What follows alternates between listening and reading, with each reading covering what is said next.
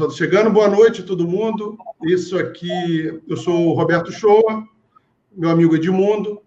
É, a ideia dessa, dessa live aqui é a gente começar todos os domingos, hoje é o primeiro, para a gente debater questões é, urgentes e atuais da nossa cidade, do nosso país, do nosso estado. Sempre uma conversa qualificada. O Edmundo é jornalista, daí ele vai se apresentar para vocês o conhecerem melhor. Muitos me conhecem, eu sou Roberto Show, sou policial federal, sou especialista em segurança pública, mestrante em sociologia política, me metendo aí para comentar sobre tudo aí das atualidades. Edmundo, fala mais um pouquinho sobre você aí, para o pessoal que não te conhece. Isso aí, o show. É, feliz de estar começando esse projeto com você aí. A intenção é realmente fazer todo domingo, né? A gente vai ver como é que vai ficar. Fez uma primeira apresentação aqui para a gente ver como é que fica e a gente começa tentativa de fazer toda semana uma apresentação aqui para, como você falou, falando de diversos temas da atualidade. Eu sou servidor federal, né? sou blogueiro da Folha da Manhã, jornalista, e a gente tem uma, uma, uma atividade ali de, de comentar os assuntos que são mais pertinentes, tanto eu quanto você ali costumo fazer isso já há um tempo, e a gente tem essa ideia aqui agora de trazer para a live, né, essas questões. E tomara que dê certo, a gente consiga fazer isso funcionar. Tem um pessoal aqui que a gente já está comentando. Cristina, minha tia, tia da esposa. Não aparece para mim. Não tá, não você consegue ver, não? Não, agora apareceu. É, você tem que clicar em comentário. Cristina, um beijo, minha tia. Luciane, minha orientadora, uma das criadoras desse monstrinho aqui que criou asas. Temos o Alessandro aí, Verdun, que parece que está com um ódio tremendo do Maia, porque ele botou fora Maia, ela fora Maia, fora Maia, fora Maia, fora Maia. Você está com problema é com o Maia mesmo. ele é o... também, amigo. Boa noite. Ele é o amigo da Guarda Municipal né, de São Paulo, cara muito bom convidando, vou lá, vou lá, estarei. A gente vai fazer uma live lá no canal dele, o Azul Marinho também. Vamos conversar sobre segurança pública. Esther Judite, que é amiga, que é presidente do Conselho Comunitário de Segurança Pública, estará comigo na quinta-feira no outro projeto que a gente vai ter mais voltado para a segurança pública também. Obrigado aí pela, pela presença. Marlo, amigo da guarda, grande força aí, está nos ajudando nos projetos. E é isso aí. A gente vai, conforme for, conversando com todo mundo. E Edmundo, como, como é que vai ser hoje? Nós vamos começar falando sobre a questão do dia, né? que é o isolamento social, que é essa situação que nós estamos todos enclausurados dentro de casa, sem poder trabalhar com as crianças. Hoje nós vamos falar sobre isso, né? É, eu acho que a primeira live aqui, é, não tem um tema, né, com alguém específico sobre um assunto, a gente tem que falar sobre o fato que está trazendo a gente a, a, refletir muitas coisas, né? É o isolamento social, o isolamento forçado, né, de saúde pública que a gente está vivendo.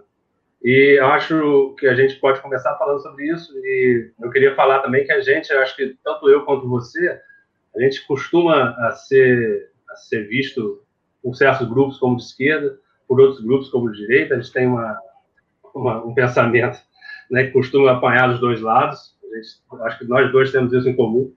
A gente costuma, nossas posições são, em geral, atacadas pelos dois lados. A gente consegue ter essa, essa proeza. Mas, e, só que esse, esse, essa discussão do isolamento acabou sendo, infelizmente, muito polarizada, né, trazida para um, uma discussão binária de, de política eu acho que não é o caso. Teria que ser uma discussão mais técnica, né? De saúde pública, realmente. E acaba sendo, sendo uma discussão política pequena, né? E acho que uma das grandes intenções daqui da live é de tentar trazer uma discussão um pouco mais, mais técnica, mais, embora a gente não seja da área de saúde, mas uma discussão que possa trazer a gente fora dessa, dessa polaridade, dessa radicalidade que muitos grupos ah, encaram o tema. É, eu, eu, eu fiz até um vídeo na semana passada reclamando dessa, dessa, dessa politização excessiva de uma questão que se resume à saúde pública e econômica, porque, como o novo ministro da Saúde pontuou, e uma coisa que eu concordo com ele, a gente também não pode tratar esse problema só como saúde pública. A gente tem um problema econômico sério que virá, todos os países irão passar por isso, não é uma coisa restrita ao Brasil e que a gente vai ter que discutir. Mas a parte, a politização e, e a tomada de partido, por exemplo, olha, eu torço para que isso dê certo porque vai ajudar fulano. Ou eu torço para que isso esteja certo porque o meu político defende isso. Ou eu torço para que isso dê errado porque o meu político é contra isso. Não é o caminho. Eu acho que está aumentando esse antagonismo que já é, é, permeou, já, já, já entrou, já está tão entranhado na sociedade que está fazendo com que amizades se terminem, famílias briguem. Quer dizer, está é, é tá servindo muito mais para afastar as pessoas e para, de, de alguma forma, atrapalhar as informações corretas que devem chegar às pessoas. Quer dizer, você tem um ruído na comunicação sobre como essa informação chega. Por isso que a gente vive esse festival de fake news para todos os, todos os lados. E eu acho que isso é uma coisa que a gente tem que se preocupar muito. Não é questão de torcer, eu torço para que isso dê certo, eu torço para que isso dê errado. Todos nós estamos torcendo para que o remédio funcione, para que vidas sejam salvas, para que empresas sejam protegidas e que para as pessoas não passem as necessidades que elas estão passando nas ruas. Ninguém quer ver ninguém passando fome.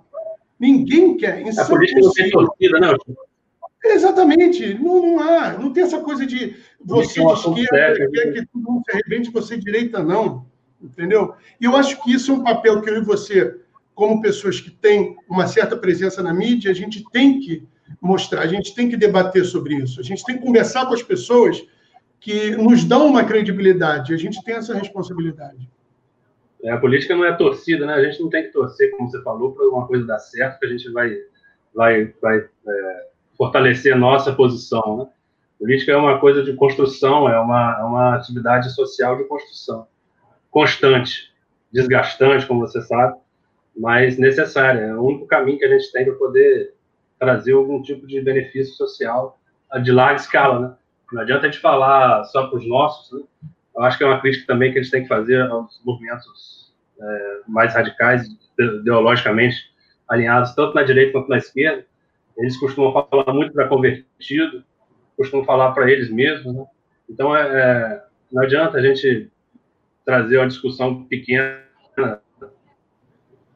É, a gente tem que trazer a coisa coletiva. Né? É, dar uma boa noite para o Carlos Júnior, aqui, meu amigo, lá de São Francisco.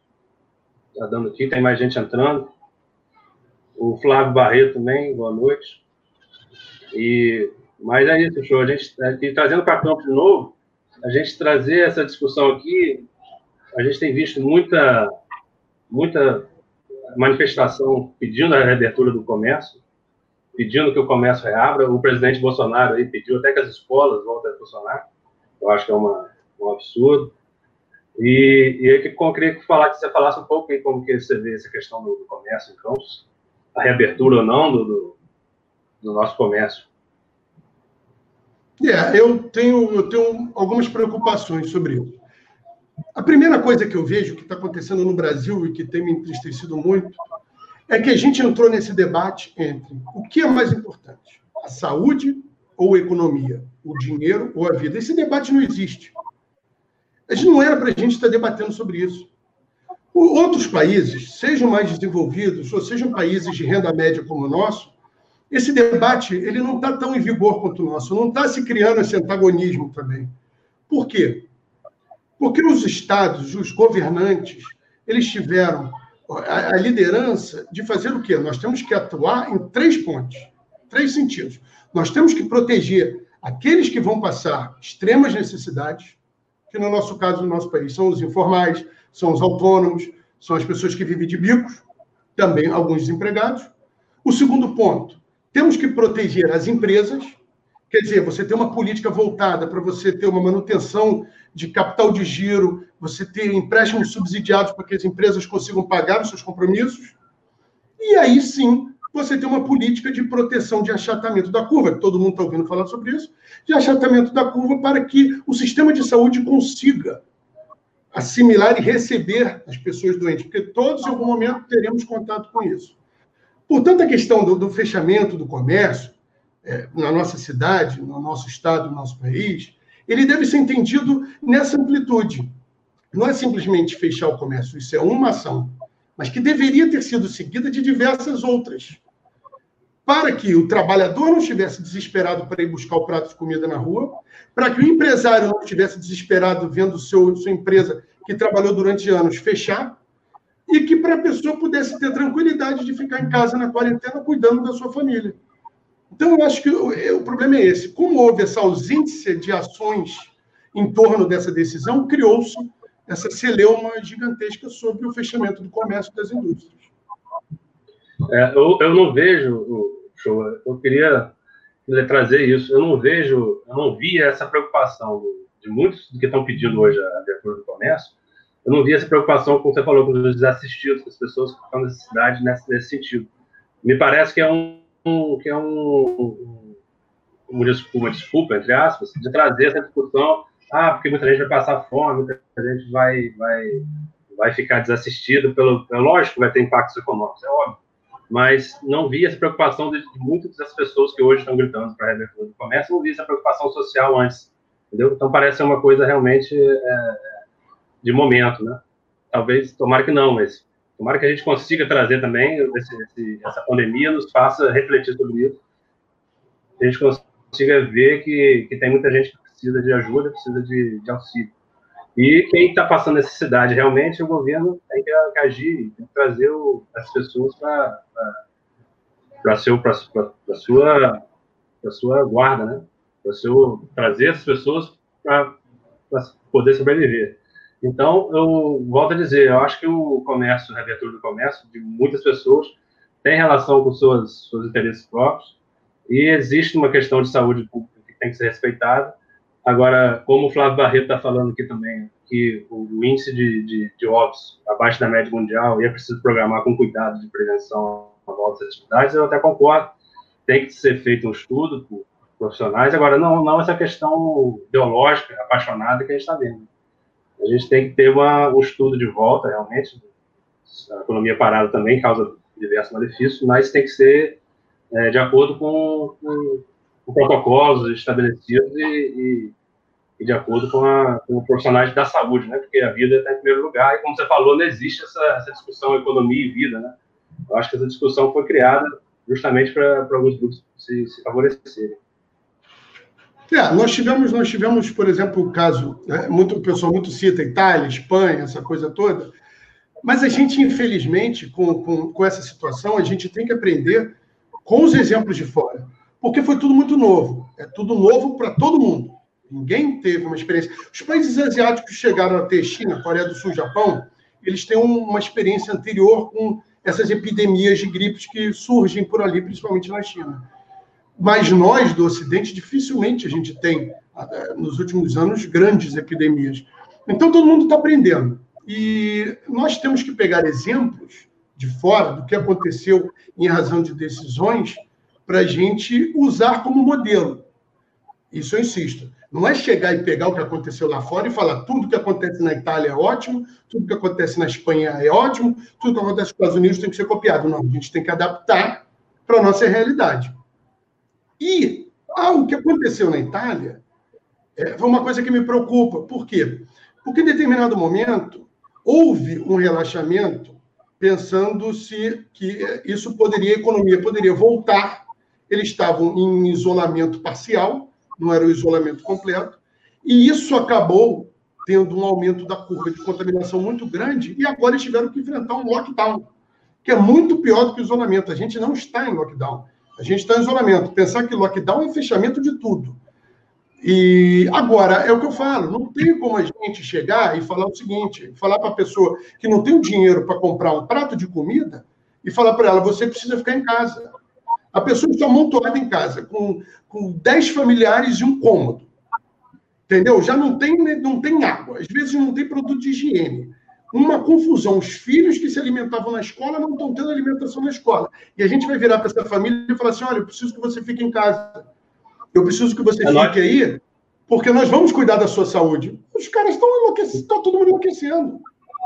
Acho que nós, enquanto sociedade, enquanto governo também junto, temos que criar o direito de ficar em casa, né? Não o dever, a pessoa tem que ter o direito de se proteger. Como você falou, como é que você vai falar para a pessoa ficar em casa com essa condição? Eu quero trazer aqui um comentário do Costa Cordeiro, se você puder destacar aí. É, ele fala assim: é fácil falar, ficar em casa quando se está estabilizado financeiramente, que tem comida no armário, e aqueles que saem toda manhã para levar comida para casa à noite o filho. Em relação ao auxílio do governo, é uma humilhação, totalmente desproporcional às despesas mensais de uma família. Eu acho que é isso aí que a gente está falando, né? É, não é para. A pessoa tem que ter o direito, tem que ter a condição de ficar em casa. Não, não ser obrigado a ficar em casa e, como você falou, sem a mínima condição. Eu, e lembrar que o auxílio do governo, é, o auxílio do governo foi proposto inicialmente por 200 reais. Quem aumentou o auxílio do governo para 600 reais foi o Congresso Nacional, que tem servido como freio e contrapeso para as questões relacionadas à, à, pandemia. Então, assim, a, a relação governo-sociedade, ela também está passando por, por, transformações. E as transformações que estão levando a gente a acreditar que, que, o, que o Estado não tem que ser mínimo, enfim, tem discussões diversas sobre o assunto.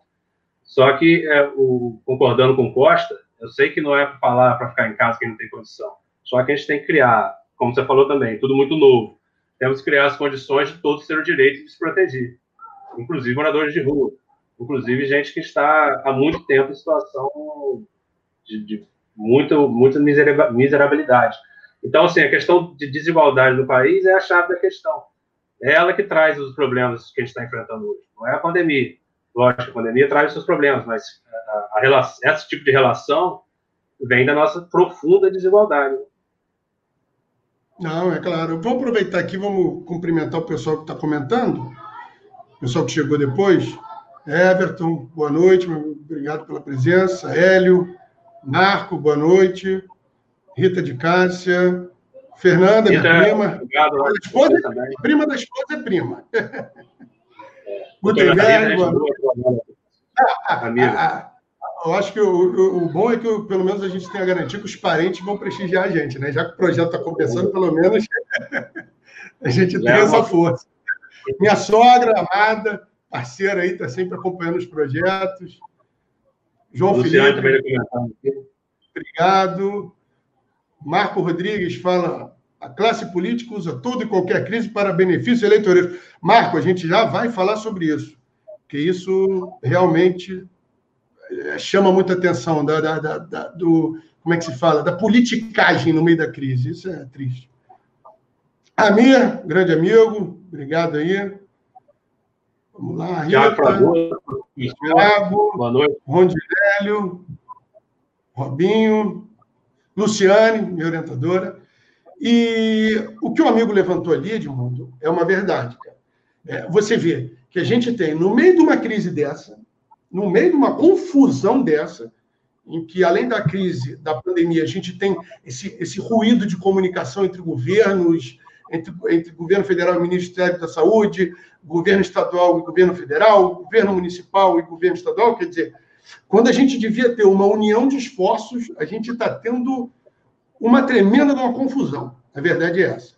E a população fica ali largada, sem saber para onde vai, porque cada hora é uma coisa diferente. E isso, você não acha que isso é, causa mais malefício essa desinformação, porque o que, que acontece? A pessoa, ela, você diz para ela para ficar em casa, aí depois você diz para ela para ir para a rua, aí depois você diz que o filho precisa ficar em casa e que você vai dar comida para o filho, aí depois você diz que não vai dar. O que, que você acha que isso traz para a população como um todo? Qual o prejuízo que isso traz? É, o, o você falou bem, a, a discussão, a, a, falta, o ruído de comunicação do governo, do próprio governo federal, entre eles, né? Ministério da Saúde e o presidente, entre, entre, o governo federal e o governo estadual e os municípios. É, isso, isso causa um grande mal, por quê? Porque a gente, como você falou, não sabe como, quem, é, quem obedecer, o que fazer. E muito do, da flexibilização do, do, do, isolamento foi feito pelas declarações do presidente, no momento que eu acho que não deveria ter sido, ter sido aceito.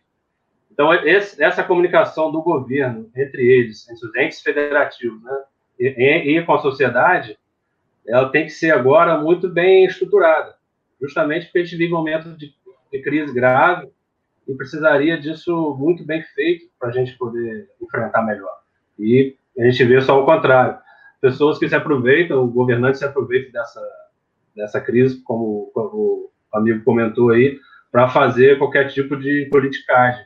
E aí acaba criando ainda mais confronto e mais conflito, tanto de, da sociedade quanto do, dos governos. É, eu acho que o, o, a tendência é se agravar, infelizmente. Eu acho que os entes não conseguem se, se conversar e começa a piorar a situação. A gente tem um governante a nível federal, um presidente que, estimula o conflito, e não deveria ser agora. A gente tem um, um momento que deveria ser o contrário, estimular a, a harmonia, né? Aliás, é um preceito constitucional, a harmonia dos poderes. Então, a gente tem um conflito sendo estimulado em um momento que a gente não deveria ter. E, enfim, é, é, é complicado a gente viver num momento que a gente precisa de, tanto do governo e ele não sabe dialogar. Agora, eu também queria te ouvir em relação ao, ao a federação e os freios e contrapesos que a gente vê no, no, na nossa república, o STF agindo contra, é, contendo os arroubos aí, tanto do, do, presidente quanto de alguns governadores. É, se você acha que isso vai trazer, essa crise toda vai trazer uma, uma, uma discussão mais profunda na nossa federação. O que, que cada ente é responsável, né? O STF deu uma decisão recente que colocou o município e o estado como responsável por determinar o isolamento. E como como estou dizendo, o, o, STF servindo aí de um, de um freio contrapeso para poder botar a República no, no, eixo. Então, você acha que isso vai, de certo modo, trazer essa discussão mais profunda para o país? Ah, vai, vai. Isso vai. É, eu acho que a gente está é, passando por uma tensão no nosso federalismo muito grande. E não é uma coisa restrita só ao Brasil, não. Eu tenho lido que os Estados Unidos estão passando por algo parecido também. Porque o Trump ele quer determinar algumas ações e grupos de governadores estão é, se reunindo para enfrentar, porque eles querem ter decisões diferentes. Isso é um conceito do federalismo, né? Você tem certa independência dos entes federados. A decisão do STF, o que, que ela traz? Como essa questão da saúde há uma, uma competência concorrente, é, faz sentido a decisão do STF de que você é, coloque, puxe os estados e municípios também com a competência para decidir sobre questão de saúde pública.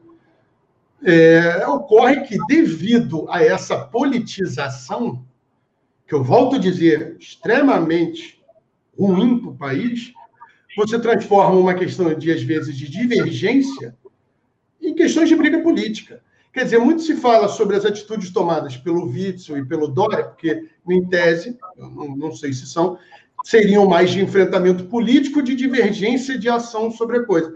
Mas, por exemplo, você vê o governador do Pará, o Barbalho, Helder Barbalho, tem tido também uma política de independência com relação ao governo federal, e mesmo com a troca do ministro da Saúde, ele já afirmou que nada vai mudar nas decisões dele com relação a a, a quarentena adotada, o fechamento. Quer dizer, nós teremos mais tensões pela frente. Essa coisa da, da briga do poder executivo com o judiciário, com o legislativo, apesar de ter muita gente que apoia, ela não é benéfica, porque a democracia, apesar de todos os defeitos, todos os poréns existentes, ainda é, eu acredito, pelo menos, a melhor, o melhor regime de governo.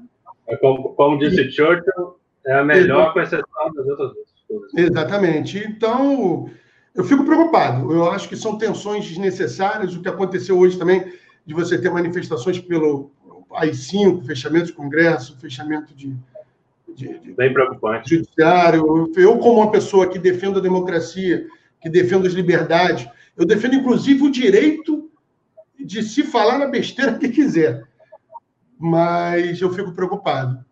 Fico Show. muito preocupado. E isso tem acontecido em outros países também, não é só aqui, não. Show. Eu queria te ouvir depois, como especialista na área de segurança pública, sobre a, a tensão social que isso vai, vai criar fatalmente e como você está vendo, com preocupação, obviamente, se essa crise se agravar, tanto financeira quanto a crise sanitária, quais os impactos na segurança pública. Mas antes, é, trazer os comentários aqui, você acha que. Né? Vamos, vamos falar dos comentários aqui. Vamos, o Wilson, que é um biólogo amigo, ele fala: numa visão macro, o momento deve ser de reflexão mundial. Estamos no século XXI para os novos desafios e eventos cada vez mais pontuais e agressivos, tanto, tanto ambientais como qualitativos, de doenças e suas complicações e todas as consequências. Devemos preparar para anos seguintes. E eu acho importante trazer isso porque é essa questão. É, os impactos econômicos são inevitáveis, é, os anos seguintes vão ser anos difíceis, fatalmente, todos os caminhos é, levam para isso. E agora, sobre anos seguintes, eu queria te ouvir também, é, a gente conversar um pouco sobre isso. O, o governo gastar agora é um, é, um, é um criar dinheiro, né, fabricar dinheiro, imprimir dinheiro, que é uma prerrogativa do governo federal. É uma alternativa viável, porque em condições normais ela traz muita inflação, traz problemas graves. A gente não é economista nem da área, mas eu acho que o governo tem que aumentar o, a questão social fortemente agora e se endividar enquanto governo, não se endividar né, diretamente, mas trazer, esquecer o, o, o, arroz fiscal, né, esquecer algum tipo de, de controle fiscal agora e, e gastar mais no social. E porque os anos seguintes não vão ser, como o Zamato falando, a preocupação, os anos seguintes não vão ter uma, uma inflação grande porque vai ter pouco consumo, uma crise financeira. Então, você acha que o governo federal tem que gastar agora, realmente, no social, tem que investir, tem que tomar políticas de, de, de investimento forte agora, como tem feito outros países, né? E a gente não vê muito isso, a demora do, do, auxílio, por exemplo, chegar até a população, enfim, a gente não vê isso muito, muito forte aqui no país. Não, é, é verdade. Eu, eu, inclusive, eu tenho uma opinião forte sobre isso. Eu não gosto muito de falar na, nas redes sociais, porque aqui nas redes sociais a gente sempre é vidraça, né? Então, qualquer coisa que a gente fale, a gente apanha de todo mundo. Mas eu, eu acho que é como. Eu encaro esse momento da pandemia como se fosse uma guerra. O país não decide entrar numa guerra, ele olha para o orçamento dele e fala: olha, eu não tenho condições de entrar numa guerra, então eu vou deixar essa agressão prosseguir e vamos levar como der, como as coisas podem ser. Não é. O que a gente está vivendo realmente é um sistema parecido com o de uma guerra. A gente tem que ter esse tipo de enfrentamento. Você acha que os Estados Unidos, ao anunciar um plano de 2 trilhões de dólares, os Estados Unidos têm esse dinheiro guardado para chegar e vou gastar 2 trilhões de dólares? Ou que a Alemanha tem 300 bilhões de euros também guardados para serem gastos com ajudas à população, empresas e à saúde? Claro que não. Esse dinheiro ele vai surgir como? Duas formas. O aumento da base monetária, como a forma que você falou, com o, a impressão de dinheiro, ou aumento do endividamento do país. São as duas ferramentas que serão mais utilizadas. É, eu não vejo a gente caminhar dessa forma, seguro, entendeu? A gente tem muito, as informações são muito desencontradas. Por exemplo, veio um anúncio de que seria 1,2 trilhão de reais para o mercado financeiro em abertura de crédito, depois 40 bilhões para os estados e municípios, que agora se tornaram 80, mas o governo executivo quer que volte a ser 40, e depois você tem 60 bi para não sei aonde, e mais 20 para não sei aonde. Quer dizer, o que me dá medo disso tudo é que é uma gama de informações que a gente não está sabendo digerir, a gente não está sabendo ver como isso vai ser aplicado, e a gente já está assistindo a farra das, das licitações com dispensa. A gente já conseguiu, aqui em Campos mesmo, já está sendo notícia em vários jornais, tanto locais quanto estaduais, o nosso querido hospital de campanha instalado pelo nosso governador, que tem um preço 10 vezes acima do cobrado por um hospital em São Paulo. Quer dizer, é, o Brasil tem esse complicador. Quer dizer, esse dinheiro todo que vai ser gasto vai para a população? Vai para o miserável lá na ponta que precisa comer? Vai para as empresas? Para elas poderem se manter? A gente sabe que uma parte disso vai para o bolso de muita gente. Essa questão do hospital é um ponto polêmico na cidade, até pela localização dele, tem sido muito questionado por diversas pessoas. A gente é um tema espinhoso, mas tem que ser tratado. Eu acho que o, aquela questão dos kits, né, da, da, da, merenda, que também é alvo de fiscalização, de, de de má conduta aí, que pode ser que tenha acontecido. É, a, a, crítica que eu, que eu vi, que eu concordo muito, é tem que ser, tinha que ser feito esse gasto no comércio local. Tinha que achar as, as, as formas disso acontecer na hora. Senão, é óbvio que o comércio local estava com dificuldades, está com dificuldades, e essa era uma forma excelente de trazer renda para as pessoas. Não foi feito. Entendeu? Trazer, como eu vi também algumas pessoas falarem, por bairros, é, gastos, ah, são 10 milhões depois de, de recursos, se não me engano. Então, trazer a divisão dos recursos por cada bairro, cada tipo de comércio, trazer isso para perto, trazer CDL, e não foi feito. O governo Rafael Diniz acho que pecou nisso muito. Tinha que ser feito isso de maneira muito concisa, muito rápida, e dá, daria para fazer, e não foi feito. Acho que isso foi uma falha grave e está passando por investigação. O hospital de campanha também passa por investigação, pelo que você falou, de, de valor que foi investido. Enfim, é como a gente tem falado, o problema do Brasil é anterior, né? Os problemas que a gente enfrenta hoje é, é reflexo da desorganização tanto do estatal quanto social que a gente tem. Não, é, é, é, tudo. Você vê, por exemplo, a nossa cidade. A gente pode falar aqui de Campos, que a gente já tem um problema no, no, no sistema de saúde anterior à própria pandemia. Quando começaram as informações de que essa pandemia estava chegando no Brasil, a primeira coisa que eu comentei aqui em casa foi a hora que isso chegar em Campos, a gente já tem um problema sério onde não estão fazendo sequer uma sutura de forma decente no hospital. Imagina quando a gente tiver que tratar de UTI e respirador. Quer dizer, eu, como morador aqui, eu, tô, eu fico com muito receio do que pode acontecer.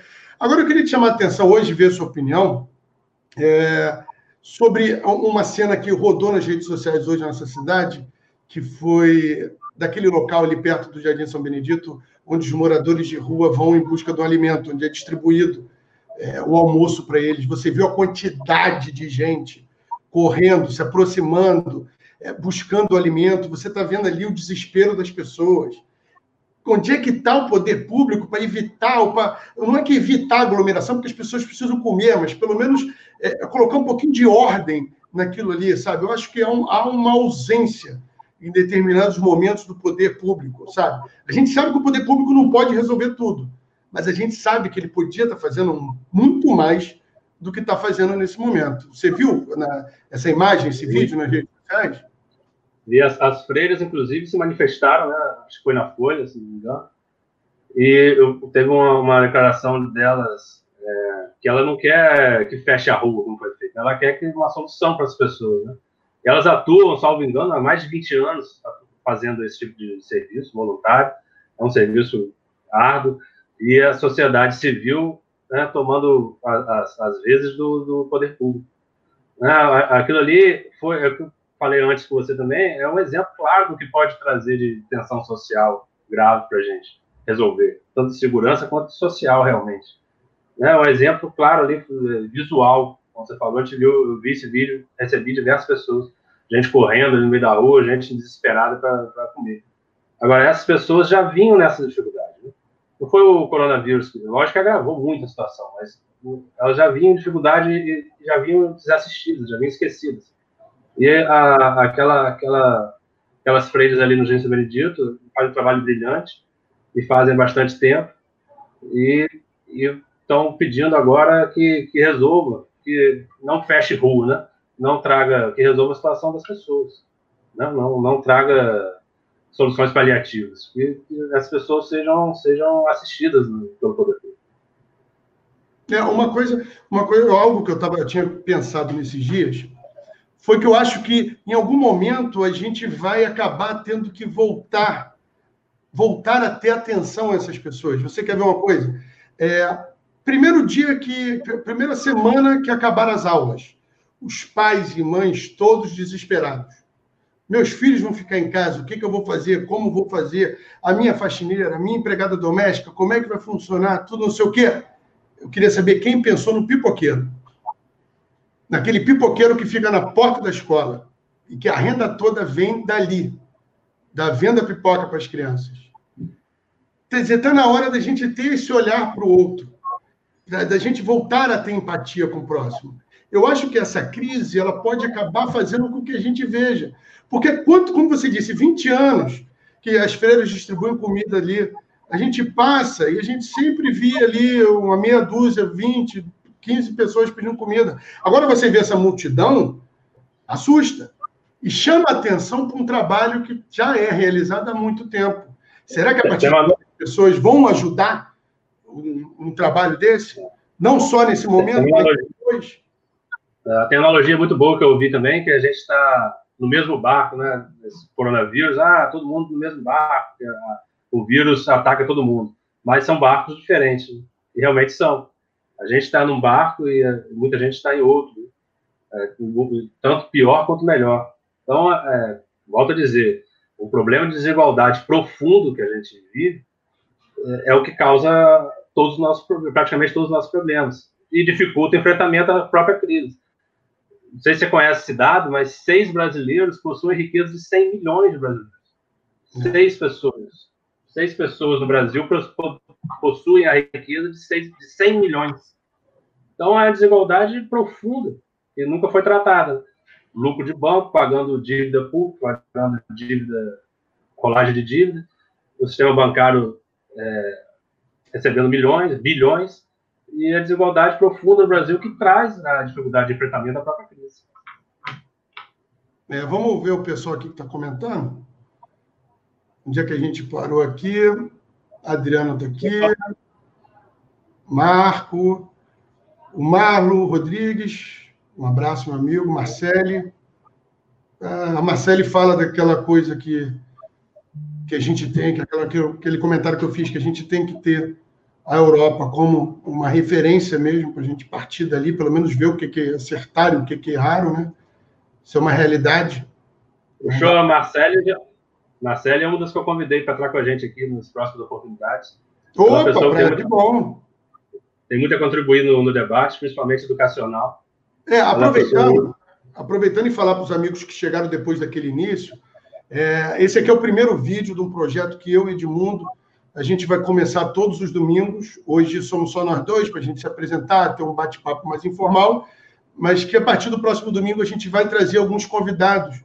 E normalmente pessoas de, de, de relevância, na opinião, como é que eu digo, de relevância, que possam acrescentar algo porque a gente está passando por um momento em que a gente precisa ter uma conversa de qualidade, não dá para a gente ficar assistindo muita besteira que tem por aí. Então, o projeto que a gente está começando, a gente fica muito feliz de vocês estarem participando, de vocês estarem aqui com a gente. E se puderem, se inscrevam no canal, curtam, compartilhem, ajudem a gente, porque, como a gente disse no início, aqui não é, não é esquerda, não é direita, não é centro, não é para cima, não é para baixo. Aqui a gente quer discutir sobre a nossa sociedade, sobre o que está acontecendo, sobre quais são as perspectivas possíveis e trocar ideias. Tanto que a gente está lendo o comentário de todo mundo. O amigo aqui que falou fora Maia 200 vezes, acho que ele até acalmou agora. Falar em comentário. Hã? Falar em comentário aqui, eu queria trazer o da Rafaela, Rafaela Machado. Ela tem feito um trabalho fantástico no É a ciência aqui? É. Ela está falando como o Rodrigo, acho que é Roberto, né? Ah, percebe o impacto das subnotificações do Brasil na nossa região. Pensa que a população acaba não sendo conscientizada do real impacto da pandemia. É, isso, isso, Rafael, é uma ótima pergunta. Isso aí, é, todo esse debate que se faz sobre isolamento vertical, isolamento horizontal, essa coisa de vamos permitir que os jovens vão, vão trabalhar e que os idosos, os grupos de risco fiquem em casa, eles, a chance deles, desse sistema funcionar é nula, porque a gente não tem teste. Eu vou dar agora um depoimento é, é, real, porque ela fala sobre essa coisa da percepção real. Então, eu queria falar com vocês o seguinte: o meu irmão, meu irmão, essa semana saiu do hospital, ficou internado por, por infecção pelo coronavírus. Ele passou quase 10 dias tendo febre alta, é, tosse, foi ao hospital uma vez, foi atendido, mandaram voltar para casa sem fazer teste nenhum. Passado alguns dias, ele foi novamente ao hospital porque não melhorou. Auscultaram o pulmão dele, falaram que o pulmão dele não estava prejudicado, mandaram para casa novamente, também sem fazer teste. Na terceira vez, já quase 10 dias passando, ele ficou muito preocupado e começou a, e foi novamente ao hospital. Foi então que fizeram uma tomografia no pulmão e viram que uma parte do pulmão dele estava comprometida e sugeriram internação. Isso no Rio de Janeiro. Ele foi para o hospital e lá mesmo assim ainda tiveram que uma briga para conseguir ser internado. Teste também não fizeram. Só conseguiram fazer o teste depois de mexer em pauzinhos e influências pessoais para fazer o teste nele e na esposa. Ele ficou internado, se não me engano, quatro ou cinco dias, tomou antibióticos, tomou medicamento, inclusive esse medicamento que é cloroquina. Felizmente já foi para casa, mas o teste confirmou que ele estava infectado, a esposa também estava com nível altíssimo de vírus no sangue. Então, isso não é uma coisa que a gente está vendo que só acontece na Itália, na Espanha ou em números. Não, isso é real. Isso aconteceu com a minha família. Então, o relato que eu estou fazendo agora é para vocês entenderem isso. A subnotificação é enorme. É enorme. Um amigo da minha esposa morreu recentemente no Rio de Janeiro, também pelo vírus, e só foi feito teste depois. Quer dizer, o resultado só saiu depois. Os testes estão, demoram 10 dias para sair, então os números que a gente tem hoje são relativos a 10 dias atrás. Quer dizer, é uma coisa muito séria. Então a gente tem que é, entender isso. Os números reais que aparecem não são, os, quer dizer, os números que são apresentados não são os números reais. E a gente tem que ter muito cuidado com isso. É, foi bom trazer esse relato pessoal, foi muito importante. Acho que traz essa realidade para nossa, para perto da gente. É, a gente torce muito que ninguém tenha familiar né, com essa condição, mas foi muito bom ouvir o seu relato pessoal, justamente para a gente conseguir entender que é, que é um problema de todos, um problema que está ao nosso, bem perto da gente. E essa subnotificação, a taxa de letalidade, eu, eu li agora, acho que estão 7%, 7 ou 8% de taxa de letalidade no Brasil. E a taxa de letalidade mundo afora aí foi 5, 4, 5%. Então, ou seja, os números que estão refletidos de casos, talvez não seja, não seja realmente real, estatística, nem estatisticamente, nem na realidade que a gente tem no país. Os, as casos de subnotificação devem ser bem, bem importantes, deve ser um número bem maior. Eu já vi reportagem dizendo que é 15 vezes maior que a gente tem. É, o comentário do Marco aqui, ele fala a Europa, chamada de Velho Mundo, sempre foi muito mais vulnerável às pestes que o Novo Mundo. Quem esteve em Veneza em momento de maré baixa sabe a imundície e vulnerabilidade para os turistas. É, Marco, eu não, não li nenhum estudo sobre esse sentido de que um país está mais vulnerável que o outro. Ou, então, eu acho que você pode ter em níveis de desenvolvimento social e econômico, pode ter. Agora, novo mundo, velho mundo, você vê alguma essa diferenciação de não, acho que o, a Itália, muito se falou a questão da população idosa, né? E muito se falou ali da, do frio. Agora é um vírus muito novo, né? A gente, quem fala que conhece o, a, a ação do vírus, a, a, como que ele se, se propaga, está mentindo, porque é, é uma, uma variação nova do vírus. Então, assim, se o velho mundo, como eu, o Marcos falou, o Marco, né? O velho Isso. mundo é mais vulnerável a esse tipo de, de pandemia. Não sei, essa específica a gente vai precisar de tempo para poder saber isso. Né? Precisar desses dados aí no futuro. O, o, tanto que o América, os Estados Unidos, tem, tem os números, é o epicentro hoje, né? Da doença. E, e em tese é o novo mundo, né? É o novo mundo, em tese é o novo mundo. Então, assim, eu acho que é muito novo para a gente falar como que o, as populações são mais vulneráveis ou não. Se, né? Lógico que a gente tem dados já que dizem a questão da, da público, público de risco, né? As pessoas que estão mais propensas a sofrer as consequências mais graves da doença. Mas é novo de falar se um país é mais vulnerável ou outro que não, né? mais, ou, mais ou menos vulnerável à doença. É, o, com relação àquilo que você falou um pouco mais cedo da segurança pública, é um dado que, que me chamou muita atenção, inclusive eu escrevi na, na Folha, foi sobre o aumento dos casos de violência doméstica. Violência contra a mulher, violência contra a criança e que o segundo dados apresentados pelo Tribunal de Justiça do Rio de Janeiro, desde o início da pandemia até agora, acho que meio de abril, início, início de abril, é, tinha ocorrido um aumento de 50% no número de denúncias de casos de agressão a mulheres. Agora você imagina o seguinte: é, as pessoas estão vivendo confinadas, muitos passando sérias dificuldades financeiras. Se houve esse aumento de 50% no, no, no número de denúncias de violência doméstica, esse número deve ser muito superior a isso. Porque as pessoas estão confinadas. Quer dizer, a pessoa não tem como pegar o celular com o seu agressor ao lado, ligar e falar: polícia, olha só, quero fazer o registro que meu marido, que está aqui ao lado, me agrediu a noite inteira. Ou ela vai sair para ir até a delegacia se está todo mundo em quarentena. Quer dizer, isso me preocupa muito.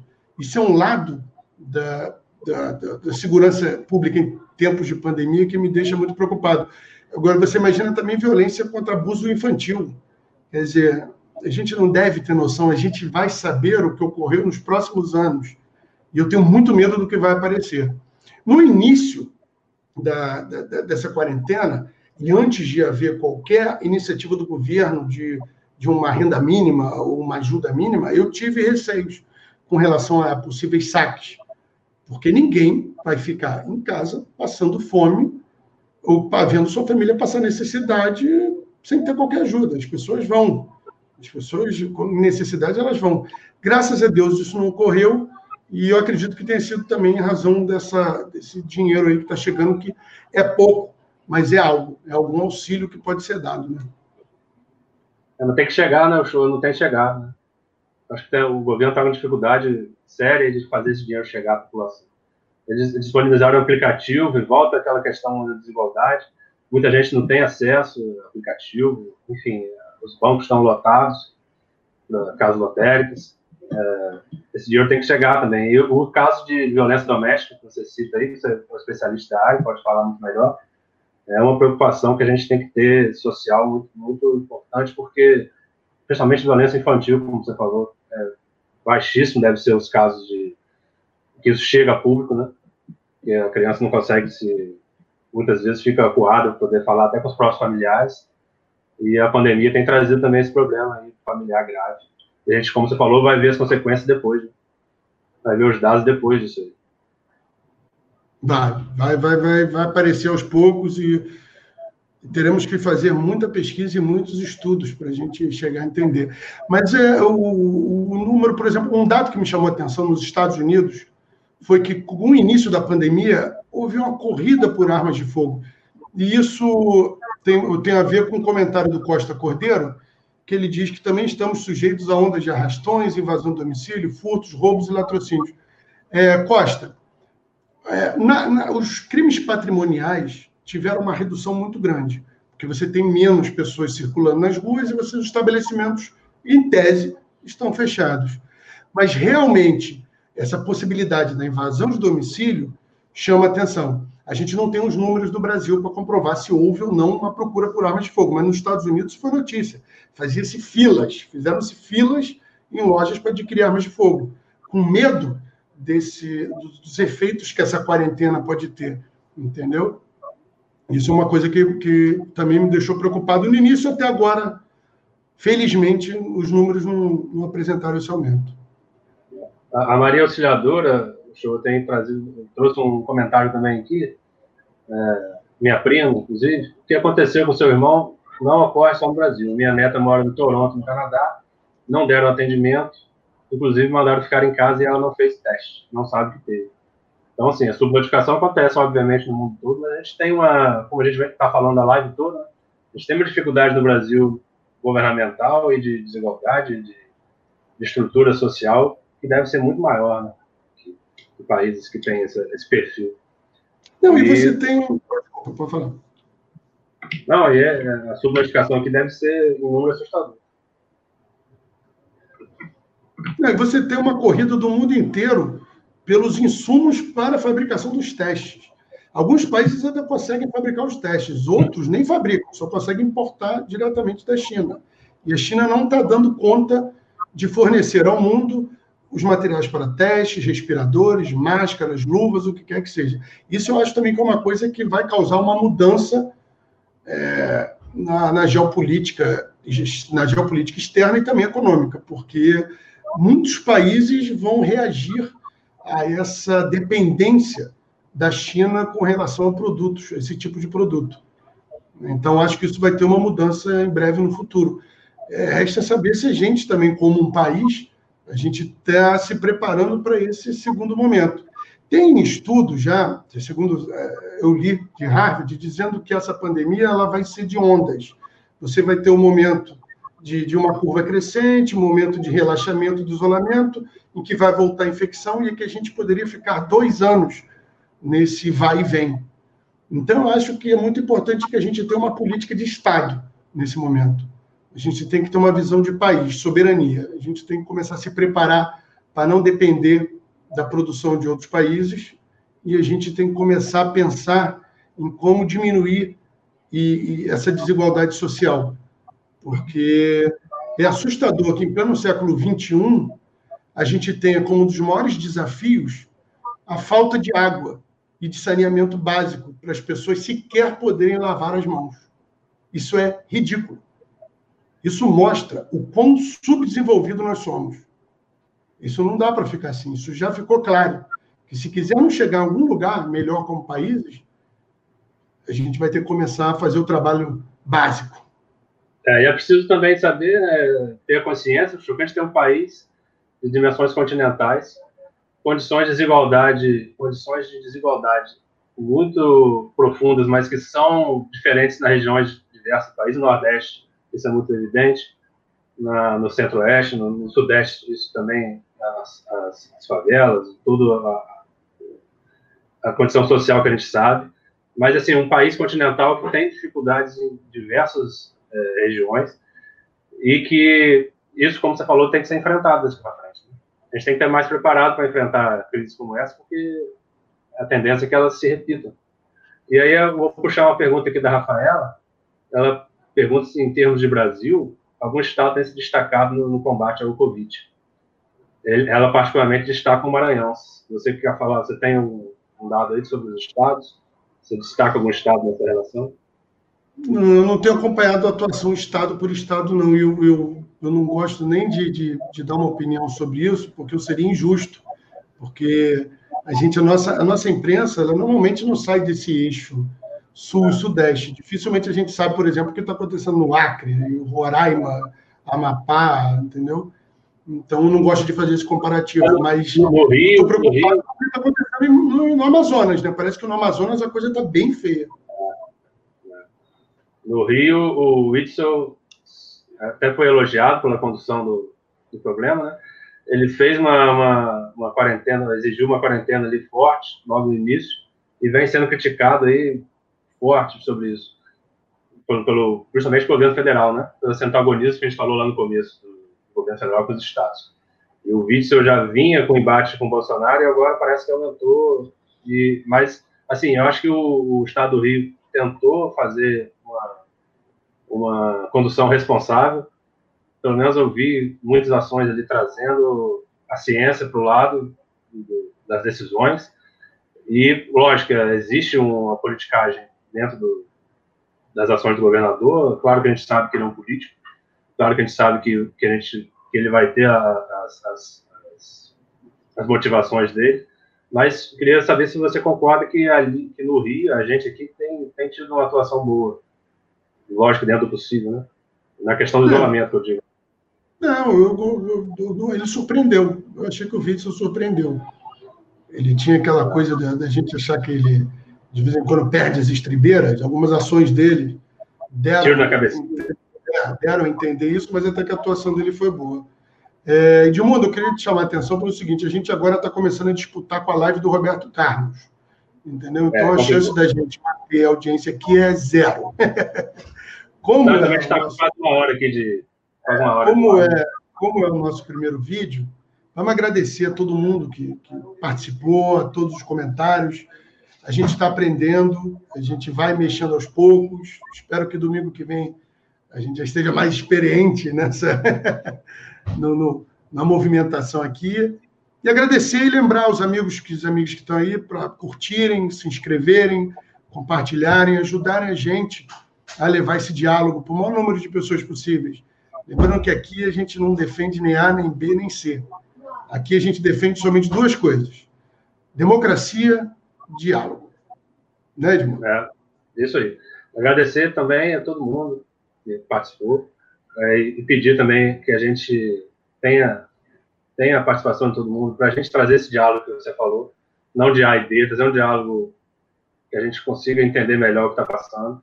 A proposta aqui é essa, é trazer uma conversa, a gente pretende no próximo domingo trazer alguém especialista em, em alguma área para a gente conversar. Como você falou, é uma primeira live, a gente está adaptando, está aprendendo, a gente vai, vai melhorar aqui a, essa, essa experiência que a gente teve primeira, mas agradecer muito quem participou, quem esteve com a gente, e como você falou, não dá para competir com outras, outras iniciativas aí de, de Roberto Carlos, Fantástico e afim.